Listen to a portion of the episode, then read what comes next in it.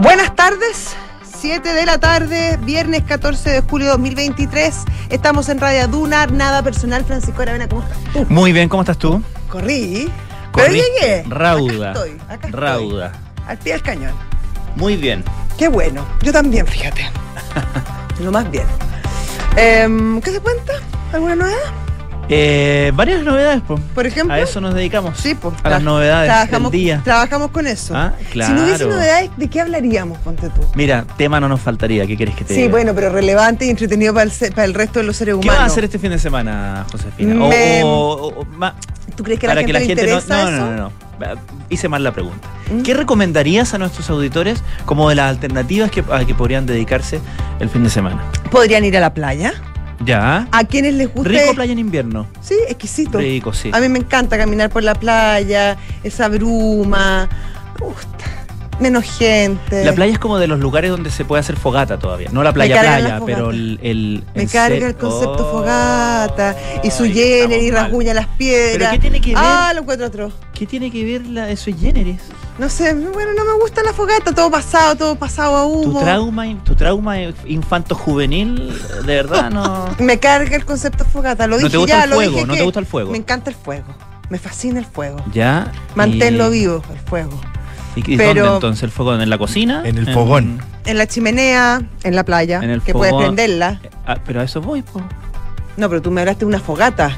Bueno, un hablando, fogón, un- un fuego de la en- chimenea es en- distinto. En todo su, en todo su, en todo su Es rango, me desde la, bosca es- hasta el, sí. el fogón de fierro Bueno, forjado. no fuiste tan específico. ah, No hasta- fuiste tan específico. Bueno, pero no, es que lo que pasa es que apreté un botón, parece. Sí, apretaste un un botón. trauma infanto-juvenil importante. Ni un trauma. No, lo encuentro quiero saber. fome. No quiero saber. No, no, si lo encuentro Tienes aburrido. derecho, tienes derecho. a No me tener gusta tu- el todo, mira, concepto. todos somos producto de aquellas experiencias que nos han marcado, sobre todo en instancias adolescentes, y hay que tratarlas con mucho respeto. Es de verdad, es Así verdad, que, es verdad. Y voy a ser respetuoso para aquellos a quienes les gusta el concepto fogata y sacarle el guitarreo, Claro. el guitarreo ahí.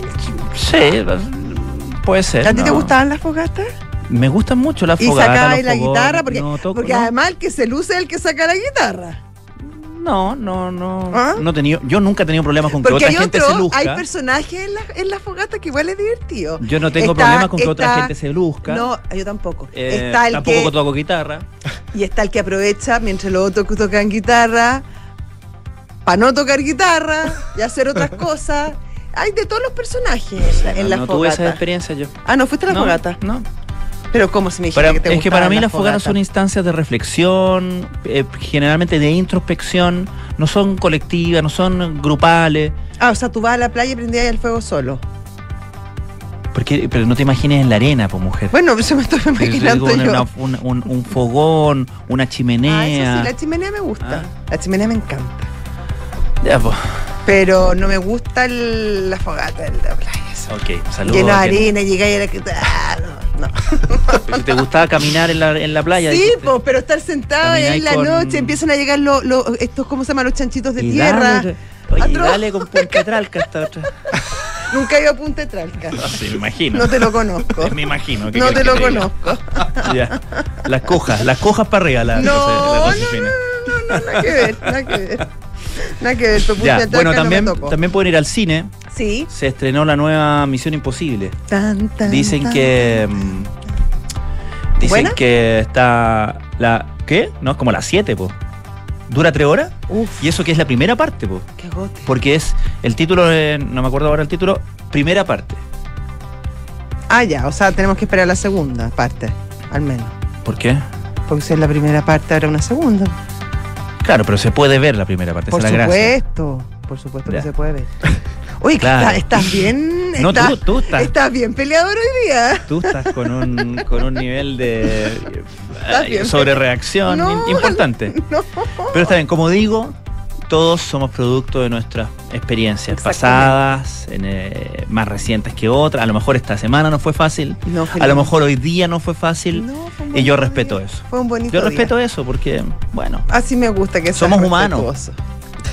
Ya.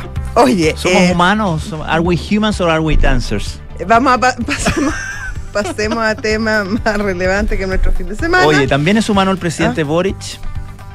Sí, bien humano. Bien humano, porque ¿sabes qué, qué, qué es muy humano? ¿Qué? Cambiar de opinión. Reflexionar. sí, yo le encuentro. mirar atrás, replantear aquellos conceptos que se han dicho en un momento y luego tomar, eh, incorporar nueva información a tu experiencia de vida. Él dijo que habitando el cargo, Le gusta la- evitar el cargo. le gusta habitar el Sí. cargo, entonces habitando el cargo de la presidencia, eh, ha aprendido la fortaleza de las instituciones en La- Chile. ¿De a aprender o Las- de no, aprender? aprendido, aprendido. Ah, ya. Quizás también las ha aprendido, pero lo que dijo fue más bien aprendido. Aprendió. Sin. H. Muy bien. En- entre medio, digamos. Ujú, sí, sí. Ninguna es con H al principio, por si alguien está tomando nota. Eh, claro, el presidente Boric hizo una presentación ante los, ante los empresarios españoles. Recordemos, tal como decíamos el otro día, que en esta gira está acompañado por una importante delegación eh, empresarial marcada por la presencia femenina, además, eh, y tiene un- en su agenda muchas instancias con empresarios, en este caso españoles, después en el resto de los países, obviamente, de cada país que, que vaya visitando. Y eh, tuvo una reunión con la Confederación Española de, Organi- de Organizaciones Empresariales y, mm, y bueno, básicamente hizo la pega de promocionar al país, O sea, que yo es como parte de la pega, yo decir como encuentro este toda es la un razón. Este excelente es un lugar para país invertir, que ha crecido mucho, Always- donde las instituciones funcionan. always surprising. Me parece, a mí me parece que si tú vas a ir a buscar inversión, tienes que salir a vender tu país y tienes que mostrar las cosas buenas de tu país. Y en ese sentido hay una revalorización, me imagino, eh, de las cosas que ha hecho este país para crecer y para transformarse en un buen destino de- inversiones. Y, y haber tenido un discurso distinto ante esta instancia me habría parecido una falta de tino político enorme. Eh, que claro, que pueden haber distractores em, en el país dado las antiguas declaraciones del, del presidente y volver a este tema de las volteretas, por supuesto, eso va a suceder. Em, pero yo creo que también son muy importantes los escenarios donde uno Sin habla y los mensajes que quiere, que quiere enviar, y en ese sentido creo que hace lo correcto. Lo que es importante es que sea consistente Claro. y que una vez de regreso a Chile siga aplaudiendo a esas instituciones y, le, y eh, avance en esa línea, porque o si no, las palabras caen en saco roto. Mira, es verdad. Eh, recordemos, nos hemos dicho que estamos diciendo todo esto porque, entre otras descripciones que hizo del país, él destacó lo que, se- lo que había avanzado el país en, eh, en las décadas posteriores a en la recuperación de la democracia, los famosos 30 años, ¿cierto? Mm.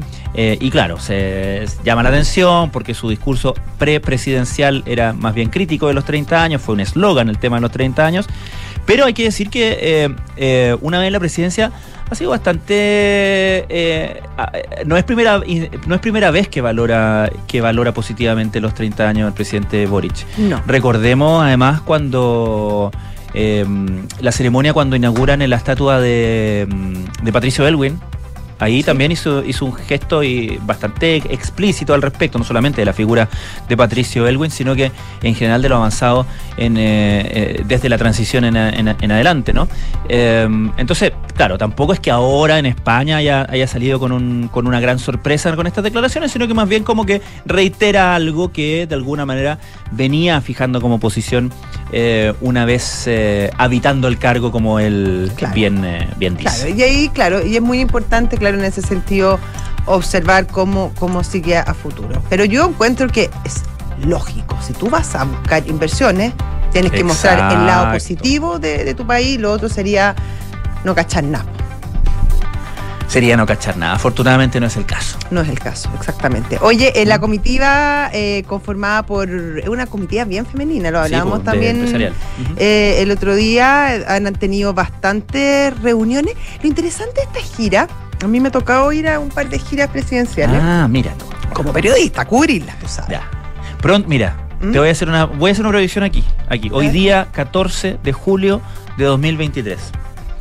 Más temprano que tarde, no me atrevo a dar año, pero más temprano que tarde, Josefina Ríos volverá a estar en una comitiva presidencial, pero esta vez Como Esta vez- no estará como periodista. Lo único que voy a decir, no No. estará como periodista. Sí, mi alma Sigamos hablando de la comitiva empresarial eh, femenina en la gira, por favor. Bueno, no, a lo que voy, lo interesante de esta gira, que se producen muchos espacios eh, que son muy positivos en términos del diálogo que se produce. Por ejemplo, en el avión presidencial o muchas veces en el hotel, en, distintos momentos donde obviamente las autoridades políticas tienen momento para conversar con, por ejemplo, los empresarios, eh, o, la- o las distintas personas Claro. que viajan. Y ahí se producen momentos Esa muy cosa como de pasillo. Sí, pero también se- ese, ese pasillo o esa conversación em, son súper fundamentales para eh, establecer lazos, crear puentes, em, avanzar en las confianzas. Y ese trabajo que se da en estos viajes que permiten un, un- un timing y permiten una conversación más distendi- distendida, distinta, muchas veces sin la presencia de todas las cámaras, sin que una conversación signifique necesariamente a- un hecho político, porque si va, por ejemplo, la presidenta de la Sofofa, Rosario Navarro, a la moneda a reunirse con el presidente, eso tiene un carácter, tiene Claro. una señal. Claro. Si se juntan, en, se encontraron en el lobby del hotel y conversaron un rato, es distinto. Y esos momentos son súper positivos eh, finalmente para la convivencia democrática y para el avance. Muchos acuerdos en temas relevantes en la historia eh, reciente de nuestro país eh, se han logrado producto de conversaciones que comenzaron en alguna gira, Claro. eh, eh, en- después de una comida de Estado con, en este caso podría ser con el rey de España o con otro presidente. Y pasa eso, ponte tú como que ya. eh, Porque pasa en otro en otra instancia de viaje, no sé. Por, por- por una- una cosa- un caso hipotético. A ver, va- hay una comida. ya. Oye, ver la comida donde es? en tal parte, tal hotel. así. Después, mucha gente se está quedando en el mismo hotel. ¿Cierto? De Sí. la delegación, o toda la delegación. No, no, generalmente no todas las delegaciones, no toda la delegación Pero en el mucha mismo gente. hotel. Sí, pero sí. Y siempre hay un grupo que Mm. dice, oye, pero ¿Quedémonos un ratito más? que eh, pasemos al bar del hotel por último, o aquí a la vuelta hay otro bar, y dice, se forma otra instancia, como un, un after. Sí. Un after eh, en medio de todo esto protocolar, donde también se dan instancias de interacción. Sí. ¿Pasa eso también en la gira? A veces sí, a veces sí. Eh, generalmente en eso, en, lo que pasa es que yo te voy a explicar una cosa. La prensa, en general, No se queda en el mismo hotel que las autoridades. Básicamente Claro. porque también hay un tema de precio. Sí, bueno, hay que pagarlo. Eh, hay que sí, porque la, y está muy bien que así sea, la Sí, prensa se debe pagar sus gastos. Está o sea, si no, imagínate, o sea, la independencia dónde está. Em, entonces, claro, tú para, para el petit comité, a menos que tengáis alguna buena fuente, ¿no? Eh, es más difícil llegar. Pero efectivamente sí muchas veces se dan esas Ah, conversaciones claro. post. En, en general, en esas conversaciones no está el presidente de la República o la presidenta cuando era la Claro, presidenta claro. Bachelet. Em, pero sí muchas veces, por ejemplo, senadores eh, con, con empresarios y cosas. Y que yo creo, sinceramente, em, que bien utilizadas son, son buenas cosas. O sea, nadie espera que se firme a una, ahí un acuerdo, nadie espera que...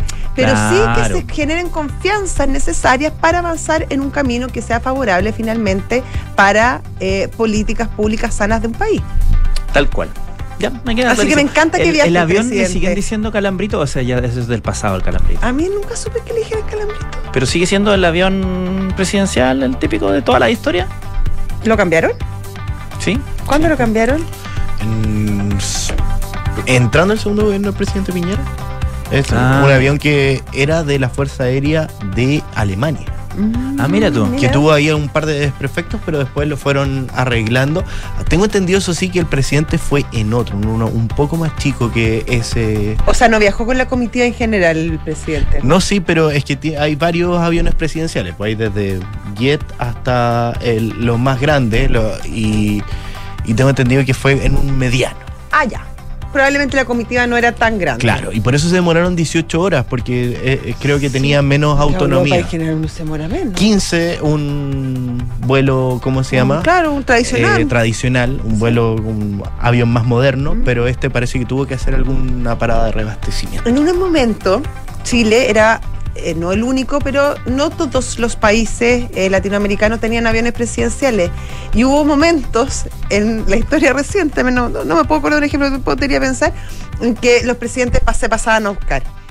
Yo creo súper simpático también. ¿Cómo se pasan a buscar? Ponte tú, por decirte, no sé si es el Ya, ejemplo, estoy ya, inventando. ya. Pero ponte tú, salía el presidente Lago, por decirte, y hacía una parada en, en Colombia se subía el presidente Uribe. ¿En serio? Como un carpooling de presidentes. Sí, sí. Carpooling de presidente. Mira, Arriesgado. Sí, pues. ¿Por qué? No digo arriesgado. ¿Arriesgado en qué sentido? Porque la, la seguridad es un problema, po. Ya Bueno, sí, tres, pero- cuatro, una cumbre en el aire. No, si, si tampoco que era, fue- tampoco era un, un- era- Tentador. tampoco era la liebre de los presidentes, era uno, uno otro, no era que como quisiera el Claro. recorrido, Mira, como no los era, no era- superamigos. no era la tropezón, Vía Z Sería tropezón. como el avión de los superamigos, una Algo cosa así. Claro. Pero a mí me gustan esas cosas. No, claro, sin duda. Hay, hay otros presidentes que han querido vender su avión y no han podido también. Eso fue en México, ¿no? Claro, Andrés Eso Manuel López México, Obrador. Manuel López Obrador. Parece que no era tan salvaje el avión. nadie lo No, quiso. claro, era muy salvaje parece, pero nadie le, le era como negocio comprar un avión de esas características. Así pues. Bueno, así con los aviones presidenciales y las giras. 7 de la tarde, 17 minutos, estás en Duna. Nada personal.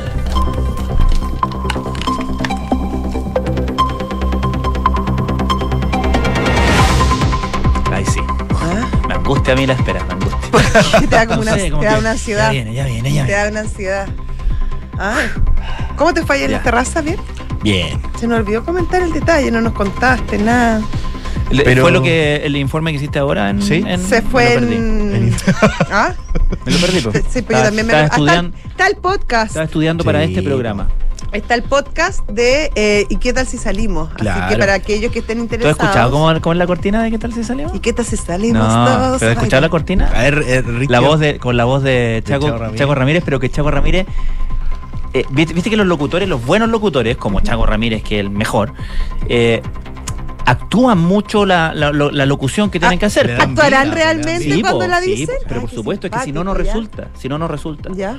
Entonces tienen que actuar. Entonces, por ejemplo, si una situación más, más seria, se tienen que poner serio. No es solo la voz, para que la, es la actitud. Bueno, con la claro, voz, que ¿no? se perciben las Claro. distintas tonalidades. Chago, Chago Ramírez, que es un muy buen actor además. Ah, ¿Sabes qué actor Chago Ramírez? Sí. Algo para comer. Mira, mira, mira. Fíjate cómo lo dice. Un lugar nuevo para Mira, mira, mira, mira. ¿Y qué tal si salimos? Eso. Con Enrique Llavar. Es en como que aire yo creo que Chago Ah. hasta, hasta se tomó algo. Quizá, Hasta quizá, se tomó- como el Kike. No digo que haya estado en ¿Por qué, te lo, te- por qué todos los privilegios Obvio, tienen que ser para no- Enrique Javier? No digo que haya estado en estado de intemperancia. Para no, nada. Pero, no, porque tampoco lo estaría Enrique pero, Javier. fíjate, pero fíjate cómo dice, dice, ¿y qué tal si salimos? Es como le, Ah, le pone como un, sí, le pone un un, cuento. un- un- un pino especial. ¿Cómo eh, lo dirías tú, Que Kike? confirma, confirma admira- mi admiración por Chaco Ramírez. Seco. A ver, ¿cómo lo, ¿cómo lo dirías tú? Porque eres el inspirador más que más de esta, de esta O sea, y creé el nombre, ¿ah? Y creaste el Sí. nombre, además. ¿Y qué tal si salimos? ¿Y qué tal si salimos? Lo Sí, tuyo es como más. Es que es rápido. ¿Y qué tal si salimos? Claro, lo, lo de lo de Chaco es más coqueto. Exacto. Claro, Sí. es como. es bien- te- está cargado de picardía. ¿Qué tal si Esa es una locución cargada de Claro, picardía. es que, el Kike no está. ¿Qué tal Es que si es más salimos? joven. Es que el Kike es más joven. No, el Quique, el Quique Sí, después el tiene Quique una sección que dice. ¿Y qué tal si nos vamos a otro lado? Claro. El Quique no, el Kike directo, no, esta cosa tiene que ser rápida. Claro. ¿ah? Ya, Ya. vamos con los titulares. El Ministerio de Salud destacó la disminución en los casos de virus sincicial y no descartó un rebrote post vacaciones de invierno. La ministra de Salud, Jimena Aguilera, informó que si bien ha bajado la ocupación de camas críticas pediátricas, se va a mantener una holgura para poder tener capacidad de respuesta en caso de que tuviéramos un rebrote. El Ministerio de Vivienda y Urbanismo puso fin a los contratos con Democracia Viva y estableció que los montos no ejecutados deben devolver y corresponden a 391 millones de pesos. El ministro de la cartera, Carlos Montes, informó que la suma corresponde al 92% de lo entregado y que debe restituirse en un plazo menor a 30 días. Por presión de Cuba, Venezuela y Nicaragua, Volodymyr Zelensky fue excluido de la cumbre de la Unión Europea, CELAC. Según confirmaron desde el Consejo de la Unión Europea, el presidente de Ucrania no podrá asistir a la reunión que empieza el día lunes. Y ya está definida la final masculina de Wimbledon. Novak Djokovic y Carlos Alcaraz luchan por la Copa Londinense el domingo. El serbio viene de derrotar en sets corridos al italiano Yannick Sinner, mientras que el español arrolló a un ruso, tres del mundo, Daniel Mendeyev, con un triple 6 a 3. Se da la, la final que todos esperaban. Bonito. Exactamente. Choque de dos generaciones. Ah, ¿Eso, es el domingo a qué hora? Más o menos, ¿sabemos? En la mañana. ¿Ocho y media de la Ocho y mañana? media. Que hasta bueno. Ahora yo te reconozco, yo encuentro muy bonito Wimbledon, como Ya. toda la, la atmósfera, pero Wimbledon. encuentro un poco fome, o sea, no fome, es muy bueno, pero me gusta, es- son muy cortos los puntos. El, eh, En el pasto. En el pasto. Sí, es verdad. Eh, eh, es menos Sí. es menos lucido el tenis, encuentro. Mucho saque. Claro. Hay una buena película de Wimbledon. Ah, buenísima. Paul Bettany con eh, Kirsten Dunst. Kristen Dunst, exactamente. Una bomba. Es ella, una bomba. Una bomba. Buena sí, película. pero además que tiene una cosa como medio inocentona que me, eh, eh, me Sí. gusta la. buenísima la película. Wimbledon. Wimbledon. Lo que tiene Wimbledon. Hay otra que se llama Match Point, que es de Sí, Woody claro, Allen, buenísima. Por supuesto que sí. obvio. Sí. Oye, no, pero lo que tiene Wimbledon Mm. es que. mm, claro, eh, tiene ese ap- apego a las tradiciones. Sí, qué bonito, que- que de blanco. De blanco, pero que ha tenido su. Por lo mismo ha tenido sus polémicas. po. Sí. Cuando algún tenista o alguna tenista ha elegido otro outfit. Chao, Cuando fue Andrea. Andrea Gassi. Sí, pues, pero se, sabes, termi- ¿te se acuerdas? terminó vistiendo de blanco. Se terminó vistiendo blanco, pero, ah, pero al principio. Sí, se ah, oponía y llegaba con la- pelos. sí. No, no solo los pelos, la ropa. Sí, Eh, eh, eh, An- Andrea Gassi. ¿Te acuerdas de una época que jugaba con de blue jeans? Eso te decir, Sí. irrumpió en el circuito no solamente en el tema del peinado, eran los jeans cortados, ropa, ropa flúor, Sí. Hemos hablado que no se usaban en... Hemos hablado mucho en este programa del programa del libro Open, pero tú lo leíste. No, yo no lo leí. Es sé perfectamente de qué me está hablando, pero no. Espectacular ese libro. Es de los Sí. mejores libros que yo me he leído en la vida. ¿Tú sabes, que lo, lo ¿sabes quién lo escribió? El mismo que el de Obama, ¿no? No, no, no. de- del Príncipe Harry. Exacto, el mismo Harry. Ghostwriter. Sí, pero, Lo en que es el- una gran derrota, derrota para Andrea Gassi porque se supone que porque está firmada por él, digamos. pero te puedo decir una cosa que es con una gran diferencia. Se me olvidó el nombre del periodista, pero él dice que el- la, la, la biografía Open finalmente fue firmado por Agassi y no por él, ni siquiera abajo y todo el cuento, porque em, Agassi decía, contaba el, el periodista que era un muy buen escritor, Ah, que era una obra muy, muy personal y que finalmente él terminó operando más bien como editor que como escritor. Y de hecho, en, la, en, la, en el libro, en la historia, se cuenta que Agassi, eh, si bien le costaba mucho las matemáticas, no era muy bueno para el estudio, todos los ramos de literatura y lenguaje se le daban muy, muy bien. Y le gustaba mucho la poesía. Ah, mira. ¿Mm? Fantástico. Ya. Ya. 7 de la tarde, G.R. 23. Ah, G.R. Meringer, así se llama el Ghostwriter. G.R. Meringer. Ok. Ya. 7 de la tarde, 24 minutos, estás en Duna. Nada personal. Y ya está con nosotros al teléfono la senadora de Demócratas, Jimena Rincón. ¿Cómo está, senadora? ¿Qué tal? Muy bien, muchas gracias. ¿Cómo están ustedes? Muy bien, gracias. Senadora, ¿cómo está? Buenas tardes. Muy buenas tardes. ¿Cómo, ¿Cómo cierra esta semana considerando las rondas de negociaciones, de conversaciones que se han dado en torno a la reforma previsional? Eh, da la impresión de que hoy día la conversación estuvo más cargada a los acuerdos o no tanto? A ver, eh, cierro la semana con, con sentimientos encontrados porque efectivamente hoy día ha sido un, día de, de espacio de conversación que se agradece y se le agradece obviamente a la ministra eh, Jara, al ministro Lizalde y a los representantes del Ministerio de Hacienda, está la, subsecretaria Heidi Brennan. Eh, y, y de gracias porque ayer estuve en mi región todo el día y me vine tarde para estar hoy día en eso, en esto de trabajo, eh, y, y la situación allá muy lenta con la recuperación de eh, las familias, los agricultores eh, que lo han pasado muy mal. Así que tengo sentimientos encontrados. Mm. Por un lado, un gobierno que está convocando y por otro, un gobierno que le cuesta moverse y, y obviamente eso trae consecuencias en las familias. El espacio de hoy fue un buen espacio, creo que se escucharon a todos eh, y eh, se acordó eh, una nueva reunión el martes para eh, poder establecer un cronograma de trabajo e ir abordando todos los temas que mencionados actuales y futuros mejoren. Senadora, en ese sentido, y eh, volviendo a esta reunión que se convoca para el próximo martes, se señalaba que querían que fuera una, una reunión de carácter más técnico y que cada partido enviara a personas más técnicas para contribuir con ideas. ¿A qué se refieren con este perfil técnico? Por ejemplo, bueno, en el caso suyo usted fue, sena- eh, fue ministra del Trabajo y entiende mucho del tema y por lo, por lo tanto se podría considerar también una técnica. Pero la invitación a, lo- a los partidos en general es que elijan a personas, por ejemplo, de think tanks o académicos que manejen el detalle de estos temas, o podrían ser enviados políticos, por ejemplo, los, los encargados de la reforma previsional de los distintos partidos. ¿Qué tan técnica es la instancia? Esa es mi pregunta. No, esa, esa definición la hace cada partido con sus eh, senadores, diputados, eh, es lo que vamos a hacer nosotros eh, y vamos a conformar además en Demócratas un grupo de trabajo eh, para eh, ir eh, haciendo los distintos planteamientos con obviamente un representante en esa reunión técnica porque no podemos tener eh, a 20 Claro. eh, cada partido.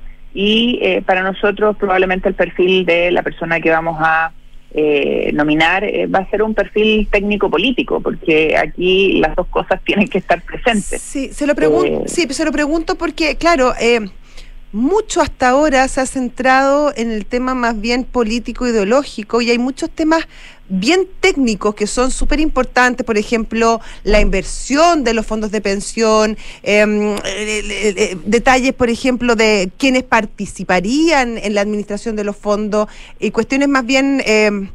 más mm, de un carácter que finalmente incide en lo que usted dice, que es que los pensionados reciban mejores pensiones, em, que de alguna manera han, sido, han ido quedando, em, han ido quedando de lado eh, em, eh, detrás de esta discusión que es muchas veces muy ideológica.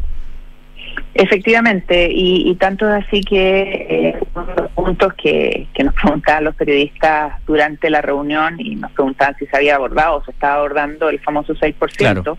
eh, al final viene a ser casi eh, residual respecto del punto, porque eh, el 6%, si es 4,2, si es 5,1, si es 3 y 3, eh, la verdad tiene que ver con el objetivo, qué es lo que queremos lograr y yo al menos creo que eh, todos debiéramos querer lograr lo que tú acabas de decir, que es ten- que tengamos buenas pensiones, mejores pensiones para los actuales y futuros pensionados. Y ahí, obviamente, eh, el tema del- de la cotización adicional eh, y cómo se distribuye, eh, si tiene o no tiene un componente solidario, si es solamente eh, eh, ahorro individual, quién la administra, cómo se eh, va a consignar, son temas que eh, tienen que estar en función del objetivo. El Mm. objetivo es que las pensiones mejoren y por eso eh, uno de los puntos que ya se sacó del, del, del tema y no es parte de la conversación son las famosas cuentas nacionales porque Claro. no había ninguna ninguna experiencia empírica que pudiera asegurar que eso garantizaba eh, buenas pensiones y por el contrario lo que hacía y yo lo dije hace sé varios meses atrás cuando esto se instaló dije que yo al menos no iba a dar mi voto a esa figura lo que hace es pescar la plata hoy de los actuales cotizantes para hoy pagar eh, mejores pensiones pero mañana no sabemos y no sabemos cómo se van a financiar y eso es una es demasiado arriesgado. Entonces eh, hoy día eh, hay un componente técnico y hay un componente político y no se puede eh, y yo lo he dicho muchas veces y nosotros como como demócratas eh, y en mi rol de presidenta del partido lo hemos afirmado y reafirmado no se puede ideologizar una discusión que es tan tan importante y aquí eh, tenemos que ser pragmáticos prácticos tenemos que ver de qué manera mejoramos las pensiones y eh, buscar el mejor modelo para, para lograrlo. Y ese es el objetivo, por eso nosotros también hoy día insistimos, junto con el senador Walker la, la diputada Joana Pérez en la reunión, que se nos entreguen los números eh, para poder ver la propuesta del Ejecutivo y cómo se, se, se compone, eh, que podamos eh, abordar el tema de la PGU y que se entienda que tienen que haber incentivos para cotizar, porque si tenemos una PGU eh, muy alta, eh, al final los trabajadores van a decir, ¿para qué cotizo si el que tiene derecho a PGU Hmm. tiene más pensión que yo? Y eso también tiene que ser parte de la ecuación. Y por último, que la famosa discusión de las tablas de mortalidad esté presente en esta discusión, porque eh, la ministra decía algo que es cierto en la presentación que hizo hoy día. Eh, tenemos que mejorar la condición de las mujeres porque eh, en igualdad de condiciones tienen mejores, tienen peores pensiones. Y por eso vamos a hacer, eh, en la propuesta que ellos hacen, un esfuerzo para que del el componente solidario vaya una parte a las mujeres para igualar. Y eso está bien, pero también lo tenemos que hacer con los que tienen menores ingresos, porque la esperanza de vida de los que tienen menores ingresos es más corta que las que tienen más ingresos, y eso hace que la tabla de mortalidad le pegue a los de menores ingresos, y eso también hay que corregirlo, y para eso nosotros hemos insistido hace mucho tiempo en eh, el seguro de la cuarta, el, perdón, la, la cuarta edad, ¿no es cierto?, y el seguro de sobrevida, y es parte de lo que hay que discutir también. Y finalmente, ¿quiénes administran? Y ahí la diputada Joana Pérez lo ha insistido muchas veces, nosotros también, y es que las cooperativas también sean actores en la administración. Ahora, eh, senadora, con todas estas ideas que, que las que usted plantea, también eh, Renovación Nacional ha entregado su, su Sí. propuesta, en fin, hay, hay- hay, eh, varios eh, entregando sus su propuestas y sus ideas, pero el gobierno ya entregó su, su propuesta formalmente, su reforma que está proponiendo a los legisladores, independientemente de, de cuánta, de cuánto se pueda variar, ¿cierto?, esa, esa propuesta del Ejecutivo. Eh, entonces, la, la pregunta es cómo se oper- operativiza, ¿cierto?, Eh, lo que es, por un lado, puede ser se discute una idea que, preten- que, plantea el Ejecutivo en su, en su proyecto, se puede modificar o no en ciertos parámetros esa idea, pero es distinto a empezar a eh, meter, ¿cierto?, en la reforma o meter en ese proyecto ideas que, eh, que vayan proponiendo lo- los otros legisladores, ¿o no? Ahí se imagina por lo menos una discusión un poco más caótica y donde hay donde se, se- se- donde potencialmente pueden haber también más conflicto de coherencia de unas normas con otras y cosas por el estilo, ¿no? ¿Cómo se ordena esa conversación? Ver. Sobre todo pensando en la urgencia que tiene este tema, ¿no? Sí, eh, si, si todos convenimos en que el objetivo es uno y es mejorar pensiones, eh, el espacio de los técnicos, que va a tener su primer encuentro el día martes, es revisar todas las propuestas, verlas a la luz del proyecto del Ejecutivo y eh, concordar eh, los mejores escenarios para lograr el objetivo. Y Pero- ahí obviamente mm. todos estos temas tienen que estar encima de la mesa, de eso se trata la negociación legislativa, de eso se trata la discusión legislativa. Al final, eh, ir recogiendo aquellas cosas que eh, son importantes, relevantes, son buenas ideas, ir desechando las que obviamente no, no flotan. Y en, en- en atención justamente a la urgencia de todo esto, ¿usted es partidaria de que el, la- el proyecto se divida de manera que se apruebe más rápidamente aquellos puntos donde sí hay acuerdo derechamente? Es que yo creo que este es un, un todo integral y no se puede cercenar o, o dividir por, por piezas. Y por lo tanto, eh, creo que esta primera reunión va a ser muy importante. Nosotros vamos a insistir en el tema de los números, eh, las fases de cálculo, los programas que se usaron para hacer las estimaciones, porque eh, lo importante, insisto, y creo que en eso hay consenso, es que tengamos un proyecto de ley, una ley, que eh, cumpla el objetivo, porque si no vamos a estar en 10, 15 años más diciendo, chuta, nos equivocamos. Y eso es lo peor que le puede pasar a un país y a los pensionados en este caso. Senadora, a lo que le preocupa a muchos técnicos también es eh, que obviamente la, hasta ahora lo que hemos visto, eh, la discusión entre otras cosas se ha centrado en las cuentas nozonia- nocionales que ya no pasaron, eh, en si van a existir o no van a existir la AFP o cómo se van a llamar las instituciones o las organizaciones llamadas a la administración de estos fondos, que está bien, Eh, pero... eh, ha dejado temas que son súper importantes em, fuera de la discusión y que tienen suma relevancia respecto al futuro de los pensionados. Y me refiero, por ejemplo, a aquellos que no tienen contrato de trabajo, la gente que no está formalizada, que no está cotizando y que el día de mañana de todas maneras, va a llegar a una edad en que se deba pensionar. Esas son reformas estructurales que tienen que ver con el mercado laboral chileno y que en esta discusión no se están abordando y son sumamente relevantes. O, por ejemplo, también cómo se invierten estos fondos. Eh, la, la- la legislación respecto a eso es antigua. Muchos aseguran que está bastante mm, em, caduca y tampoco hay una conversación respecto a esos temas, que finalmente tiene una incidencia importante respecto eh, al monto que va a recibir la gente una vez que llegue el momento de pensionarse. Entonces, esos temas que no están en la discusión y que tienen una relevancia importantísima y que finalmente es lo que marca el futuro de las pensiones, eh, a muchos técnicos y a mucha gente eh, la, le- la echa mucho de menos.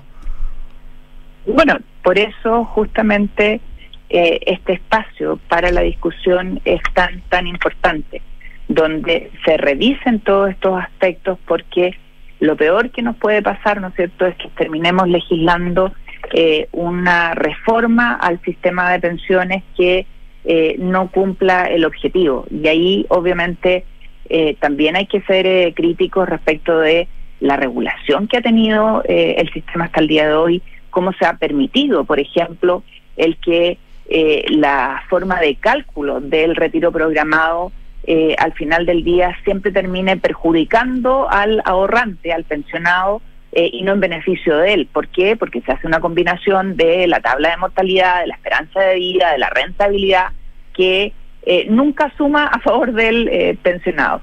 Todas esas cosas son técnicas e inciden en el resultado de eh, la pensión de eh, nuestros eh, pensionados. Entonces, eh, creo que entender que estamos frente a un tema que es súper técnico, súper técnico, ¿ya?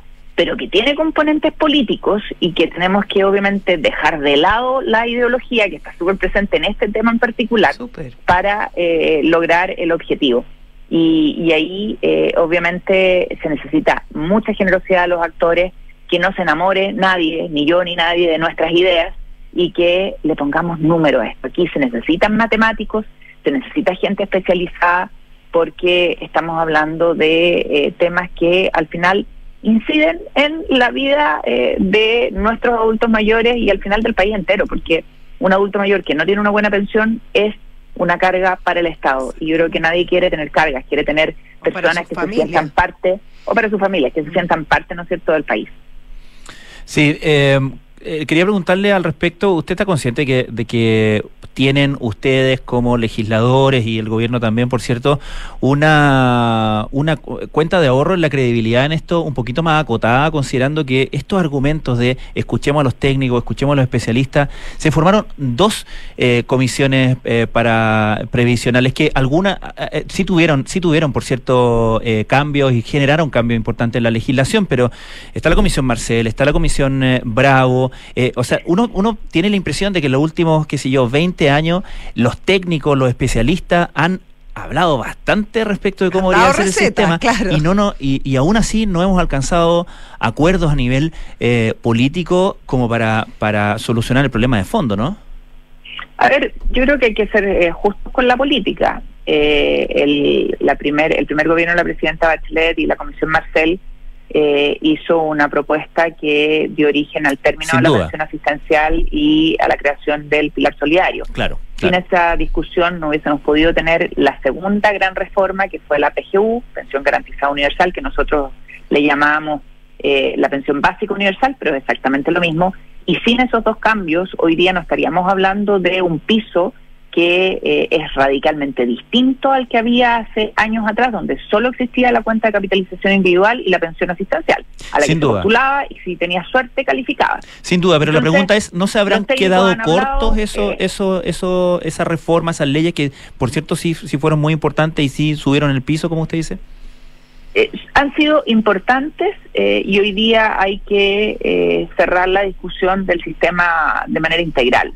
Eh, y ahí hay que dejar los mitos fuera eh, y eh, hablar con calculador en mano para eh, abordar eh, la reforma que se necesita, sin parches, sino que de manera integral. Y, insisto, yo creo que es muy importante dejar la ideología de lado porque si no, no vamos a poder avanzar. Y en ese sentido, senadora, em, la idea de derogar el decreto 3500 es negociable. Es que yo encuentro que eh, esto es como eh, el tema de salud, ¿no? Eh, no más AFP, no más 3.500 y, y, y mañana qué hacemos? O uno tiene que tener una ruta. Eh, y eso algunos parece que no logran entenderlo. Uno no puede dejar en la estacada a las personas. Eh, y es parte del desafío. Creo que eh, el, el- la derogada del 3.500 es mucha ideología, mucho eslogan eh, y no es entender que hay que tener un sistema eh, antes de derogar nada. Muchas gracias, senadora Jimena Rincón, por esta conversación. Muchas gracias a ustedes por el espacio. Hasta Muchas luego. gracias. Buen fin de semana. Gracias, gracias. Que le vaya muy bien. 7 de la tarde, 40 minutos. Estás en Duna. Nada personal. Y saludamos a nuestros auspiciadores, querido Francisco. Claro, a estoy- quienes hacen posible esta transmisión. Exactamente. Una vez más, la Universidad Andrés Bello se posicionó en el primer lugar en Chile en el prestigioso ranking de impacto de Times Higher Education por su aporte al cumplimiento de los Objetivos de Desarrollo Sostenible de Naciones Unidas. Incentiva a tus colaboradores con Ahorro Empresa Zurich, convenio donde ellos pueden ahorrar para su futuro mes a mes y de forma automática, accediendo a la completa oferta de fondos mutuos Zurich. bajo convenientes condiciones. Para más información ingresa a zurich.cl. Vamos a una pausa y ya volvemos. Estás en Duna. Nada personal. Universidad Andrés Bello fue reconocida como la mejor universidad chilena por el prestigioso ranking de impacto de Times Higher Education, que mide el aporte al cumplimiento de los Objetivos de Desarrollo Sostenible de Naciones Unidas. Un orgullo para la universidad, que desde su quehacer aporta a la construcción de una mejor sociedad. Universidad Andrés Bello, acreditada a nivel de excelencia en todas las áreas. Si estás tranquilo, nosotros también.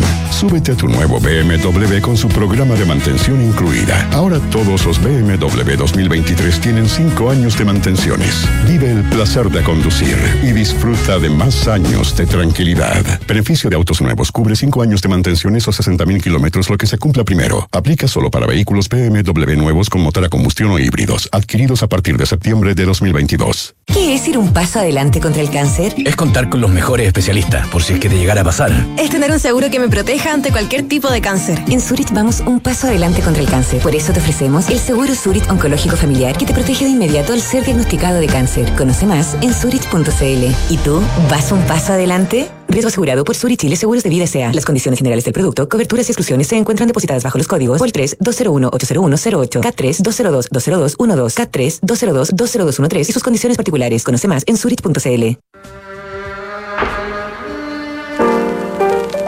Cuando apareció el primer disco de The Stone Roses en julio de 1989, la prensa británica los aclamó como lo mejor que se había grabado en Inglaterra desde los 60. Con este álbum no solo llamaron la atención sobre la escena de Manchester, también sentaron las bases del Britpop que inundaría la siguiente década.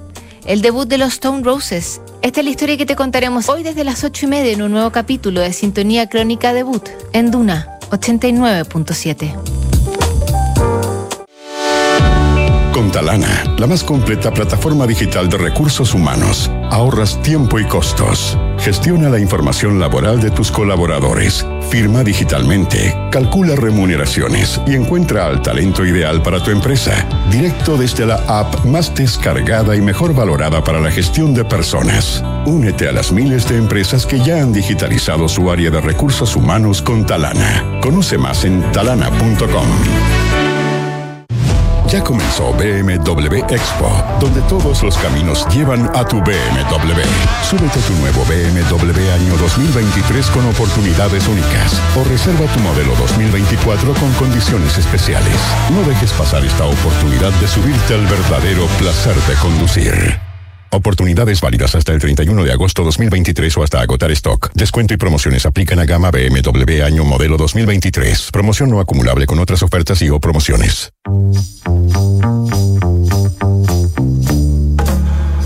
Son los infiltrados en nada personal. 7 de la tarde, 44 minutos, estamos de vuelta en Radio Duna Nadia Personal y ya se encuentra con nosotros Leslie Ayala, en vivo y en directo. Muchas gracias por visitarnos. Un Sí, pues día viernes en la tarde, además. Es que un viernes en la tarde es más fácil porque estamos cerrando hasta ahora Ah, la tercera sábado que se tercera viene. sábado. Ah, sí. Se Viene viene buena. buenísima. viene- Bueno, no sí. sé, viene para todos los gustos, diría yo. Ya, súper interesante, interesante. Espérate. Lectura de desayuno mañana. Paréntesis, perdónenme. Sí. Tú que eres una eh, muy eficiente usuaria de redes sociales, Leslie. ¿Ya abriste en Threads? Sí. Ya. Eso es lo, que, lo único que quería saber. Y dije como mi primer... eh, ¿Ya has recibido tus primeras agresiones en no, Threads? no, todavía es un mundo Ah. pacífico. Oye, ¿y cómo, cómo ¿Me se llama? ¿No se llama tuteo? ¿Se llama posteo? ¿Cómo Te se voy a contar, te voy a contar. Capaz Fredeo. que sea hoy día. Fredeo. Fredeo. Sí, yo creo que va a ser hoy día. Pero mi primer y único tweet Pronto, fue va a ser Oli. pronto. Fue Oli. Oli. ¿Oli? Sí. Que quería probar cómo funcionaba. Claro, y Ah. funciona bien, Regia. Yo, no me- yo no estoy porque hasta que no tenga la posibilidad de poder salirme sin que se borre mi, porfa- mi, mi perfil de Instagram, no lo voy a hacer. Sí, no, esa, esa trampa fue feo, muy... Pero para Pero- eso, para eso lo dejáis de ocupar nomás. No, Sí, no, eso yo pensaba, no, como no desinstalarla. mantener obligada en las partes. No, porque si lo desinstalas, eh, está súper vinculado a Instagram. No, por eso, cerrar va- la cuenta. No, pues sí, pues cerrar no, la no cuenta. cerrar la cuenta, sino que más bien sacar la aplicación. Como de repente yo Dejar saco de Twitter. Bueno, pero tú sigues ahí, po. Pero Sí, deja de pero ya filo. Yo creo que estoy en Mastodon. Siempre he abierto cosas que después no, Claro. no, no insisto. Sí, Sí, la moda, la moda. No, pero a mí no me gusta A esa. ver cómo es esto. Pero no me gusta la triquiñuela, así que que va a pasar muy pronto porque están explorando cómo hacerlo, pero cuando pase yo le solicito al señor Mark Zuckerberg que me avise y Ya, y ahí, ahí, ahí entra José. sí, ahí entró José. Sí. Vamos a Sí, me van a que te tener que esperar. Me van a tener que esperar. ya, cuéntanos. em, el exalcalde Torrealba ya lleva 29 días en, Claro. eh, en arresto. 28 y 29 días y el domingo se cumple ya un mes. total. Un mes. Eh, ¿Cómo ha sido la vida del exalcalde Torrealba en Capitán Llaver, cierto? Sí.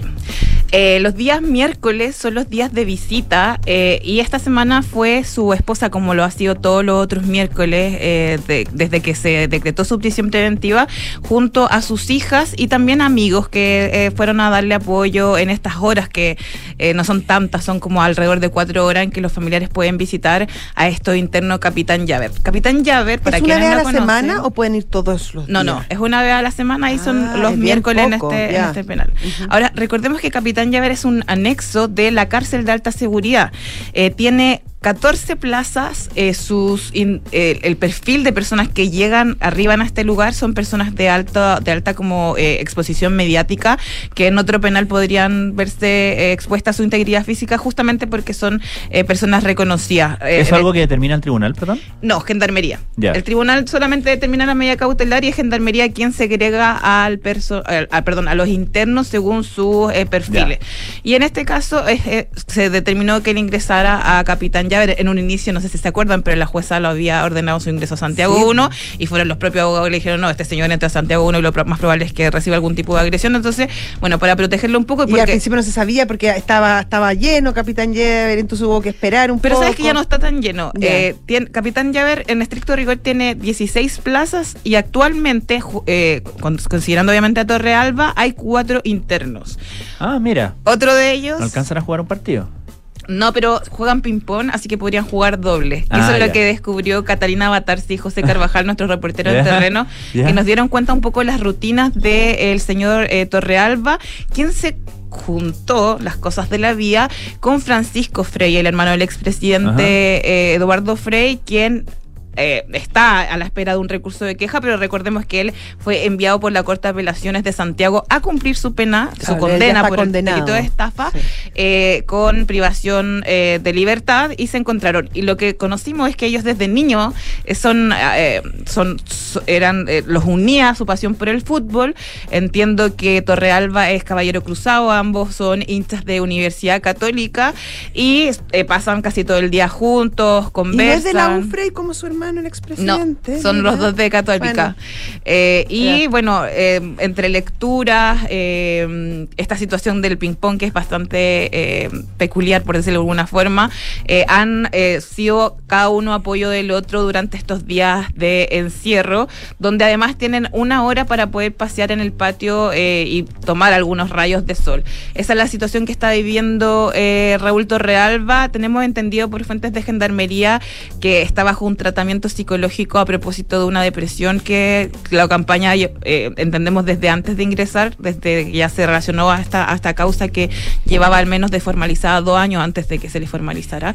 Y también esta situación de baja de peso. Es entendible obviamente por las circunstancias en que está viviendo en este minuto, a diferencia de Francisco Frey, que lo que nos decían algunas fuentes era que ya está más entregado porque eh, es como una situación súper difícil de revertir lo que está apostando su defensa y es como la última oportunidad que tiene de poder salir. De hecho, Leslie en algún momento se esgrimió la, condición de salud de- del, exalcalde Torrealba para justamente evitar eh, este, este tipo de, mm, de fondo precautoria. Claro, lo que pasa es que una medida cautelar, y lo han planteado también muchos eh, penalistas y, expertos en procesal, eh, eh, no es una condena anticipada. Entonces, debería ser siempre una medida cautelar excepcionalísima y, por ejemplo, el arresto domiciliario total también es considerado la privación de libertad, porque si bien uno está en su casa, no se puede trasladar a ningún lado y por ende también eso es una medida cautelar gravosa. Ahora, en este caso, casi siempre los jueces, cuando se trata de altas sumas de dinero y cuando el bien protegido, el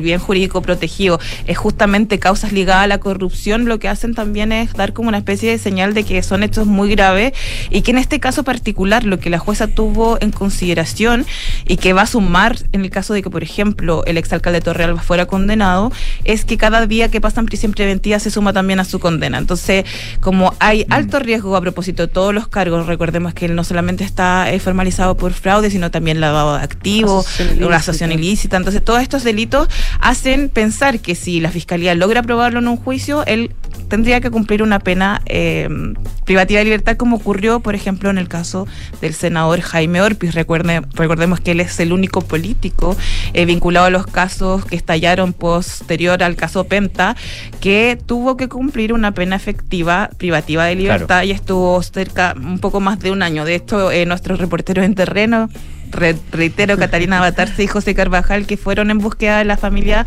de Raúl Torrealba, se encontraron sorpresivamente con la visita del Ah, senador y de ahí, Orpi. nace la nota Ah, de- sí. del senador Orpi Sí. visitando a... Fue- bastante a buena, esa visita al centro de justicia, al, al- al- costado del centro de justicia donde están las cárceles.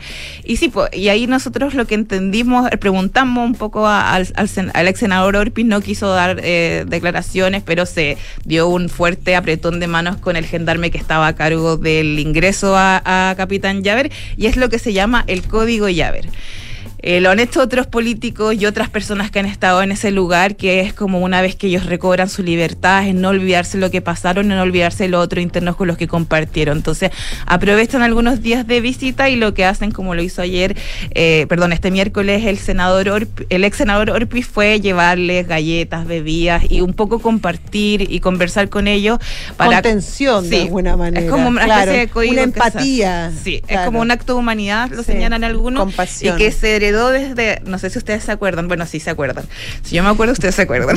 Oh, oh, te vas de Capuchino, el anexo Sí, Capuchino. anexo cárcel Capuchino. totalmente. Claro, entonces también ahí pasaba lo se mismo. incendió. Se incendió, claro, pero es un poco el- Claro. el, el símil de lo que es hoy día Capitán Llaver, que son cárceles Claro. especiales justamente para delito económico de personas que no han tenido un contacto criminógeno, eh, sino que más bien están por primera vez vinculados justamente a causas y sobre todo a delitos económicos, ¿no? ¿Y quién fue el capitán Llaver? Ah, yo sé. A ver. Pero lo estáis googleando. Sí, vos, obvio que sí, pues tú crees que yo circulo que por las calles con esa ver, información. dale, dale. Obvio que, obvio no. Eh, mira, él, él era el capitán de gendarmería, fue alcaide de la cárcel de Curicó, Pedro. Llaver. Y Pedro Llaver ¿Y qué me eh, hizo para merecer? Era, era, parece que era muy bueno, muy Ya, querido. muy querido, muy y, eh, y, y murió trágicamente en un accidente automovilístico mientras iba camino a San Javier, que era su pueblo natal. Eso fue el 17 de enero de 1970 que Pedro Llaver Nada hacía perdió la vida. Nada hacía presagiar que su nombre sería honrado con un anexo cárcel. Qué raro igual, porque ¿Y pensé que, fue? Como que pensé no que había mucha- muerto así como un no- y mártir no en- tiene dentro mucho- de Claro, no tiene mucho que ver. Y como de Bueno. San Javier. Sí, no es Acá en Santiago. San- Saludos, saludos a todos quienes nos escuchan. No, o a la gente. No. Saludo- no. saludo a la familia Ah, Llaver. yo le mando saludo a la familia Llaver. No, no, no sea, no sea descontextualizado. Me refiero que, ¿por qué no le ponen a la cárcel de San Javier, Capitán Llaver? Bueno, ¿quién fue Ah. Santiago? ¿Quién fue Santiago 1? Ah, no. ¿Quién fue ex penitenciario? Santiago 1, no, ese sería Proyecto 1. Ah, mira. Ah, mira. Ahí está. Ahí está. Ay, qué mala. Se la llevo. Creo que muy bien hoy día, muy bien. Bueno, pero es una cárcel que además físicamente me gustaría cont- contarle a nuestro auditorio, está al lado del Centro de Justicia, por ende hay pasadizos internos, también los imputados que no quieren ser vistos, Mm. esposados, eh, una vez que se decreta su prisión preventiva, hay unos pasadizos no secretos, más bien internos, donde los imputados pueden llegar fácilmente a lo que es la cárcel de, se- de alta seguridad y en particular a este anexo Capitán Llaver. Yo una vez intenté entrar, ¿En serio? voy a hacer una infidencia. Ya, y no lograste. A la mala. Ah. No, es que en esa época tenía un, un jefe, que no voy a decir su nombre, que estaba muy obsesionado con que ingresáramos a hacer una visita. ¿Y cómo hablaba el jefe? Ah, no. ¿Y por qué no, puedes, no podrías no ingresar eh, pidiendo así una. no, porque, tan fácil. porque no es fácil ingresar a una cárcel. Lo primero que uno tiene Pero que hacer es cárceles. enrolarse. Sí, po, pero tenés Sí. que tener como la venia del imputado. Sí, sí, y de gendarmería. Es un, es un cuento. Ya, pero lo primero es enrolarse, que es cuando Sí. uno va a una oficina del centro y da su antecedente y quiero visitar a tal reo. Le preguntan al reo, oiga, viene Leslie Ayala a visitarlo, que dice ser su amiga. ¿Ya? Y yo lo único que pedía así con todo mi corazón era que dijera que no, porque iba a tener que pasar por la revisión. La revisión. Ay, Atroz. Y yo en esa Y época era- le cuentan unas cosas no, no, yo en esa época era muy, muy chica, por eso te digo que mi, mi, mi jefe de ese entonces, un poco Ah. falto de criterio, porque era muy probable que además no, no pasara, pero te juro que sufrí demasiado, eh, bueno, no, no una buena experiencia y bueno, tienen que pasar todas las personas que ¿Y tienen te, y te rechazaron? Sí, llegué a la puerta y me dijeron como no, y fue la primera vez que me gustó no golpear con algo, no tener la exclusiva porque eh, Yo una, vez, efectivamente... yo una vez fui a la Penny, a la penitenciaría. Ah, no, pero esa es la peor. Fue súper terrible. Pero fuiste como paseo, o sea, no paseo, Imputada. como No. pauta, como pauta. Imputada, imputada. No, o sea, no, lo, lo Pues claro, sí. lo, no, no como imputada ni nada. Fui Una pauta. Sí, fui una pauta, Por de un hecho. crimen que no cometió.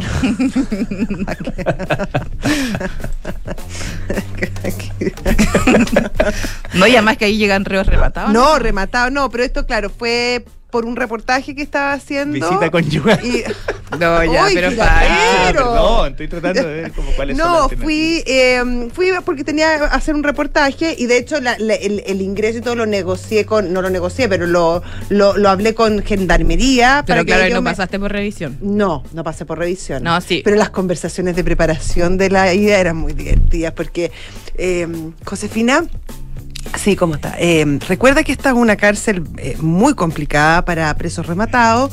Son puros hombres, muchos llevan mucho tiempo ahí. Así que te voy a pedir, por favor. eh, No te acerques a las rejas. uno, no te acerques a la reja. Cuidado con tu vestimenta. Ah, ya. Eh, sí, me dieron muchas indicaciones de cómo debía ser, desde mi vestimenta hasta mi actitud dentro del, del Claro. penal. Sí, Y además hay que dejar el celular afuera, que es lo todo peor. atroz, sí, Lo pero peor. bueno, ya, ya está. No se puede yo estaba, yo estaba.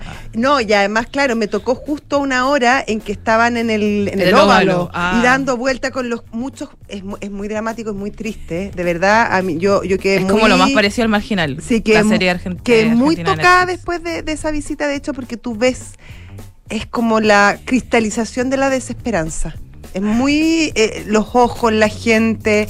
Hay algunos algunas calles que son mejores que otras, La de la de los evangélicos. que es bastante mejor, y que hay, hay una esperanza, hay un, algo que los mueve y, y trabajan y hacen trabajo, pero en general, en general, y yo la recorrí entera, es, es, es tristísimo, es durísimo, es durísimo De hecho, yo tenía un amigo que vio la serie El Marginal, no sé si usted la vieron, esta Argentina, donde habla de las cárceles argentinas, que mi amigo decía, no, esto de dormir como a la intemperie, que eran los villeros, lo- lo- lo- Sí. como lo- lo- los que no tenían privilegio en la cárcel argentina, es como una ficción. Yo le decía, no conoces la expenitenciaría. Mm. En la expenitenciaría la gente está tan hacinada que también duerme en el patio central donde tú dices que es el óvalo, Mm. y de hecho, a- años atrás un juez ingresó un día que estaba Claro. lloviendo Sí. para justamente darle un amparo a todos estos reos que estaban durmiendo bajo la lluvia eh, sin ningún tipo de... ¿Cuándo fue, fue esa visita cuando un juez fue a verificar si es que lo que estaba en un informe era real y fue y No, encontró- otro. Ah, Esto se encontró en vivo y en directo con, con una Con celdas de castigo. Sí, pues.